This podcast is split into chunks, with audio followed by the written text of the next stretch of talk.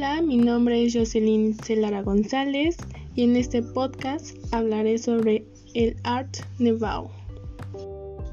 El Art Nouveau, arte modernista o modernismo, fue un movimiento artístico y decorativo internacional desarrollado entre 1890 y 1914 aproximadamente.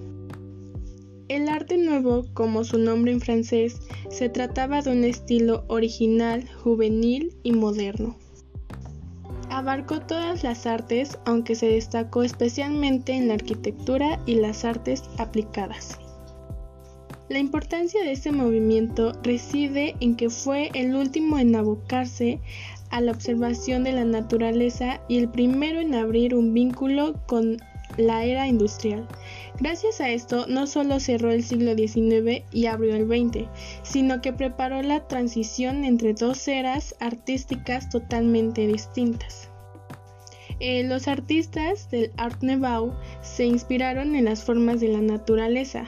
No se trataba simplemente de retratar animales o plantas. Los modernistas no imitaban la naturaleza, la observaban, la estudiaban y usaban sus principios formales para buscar nuevas ideas. Por ello, estudiaron los tallos, las raíces, las formaciones rocosas, las osamentas, los caparazones y toda clase de elementos. De allí tomaron las líneas y formas geométricos que le dieron originalidad y belleza al nuevo estilo. A finales del siglo XIX, la revolución industrial ya estaba consolidada.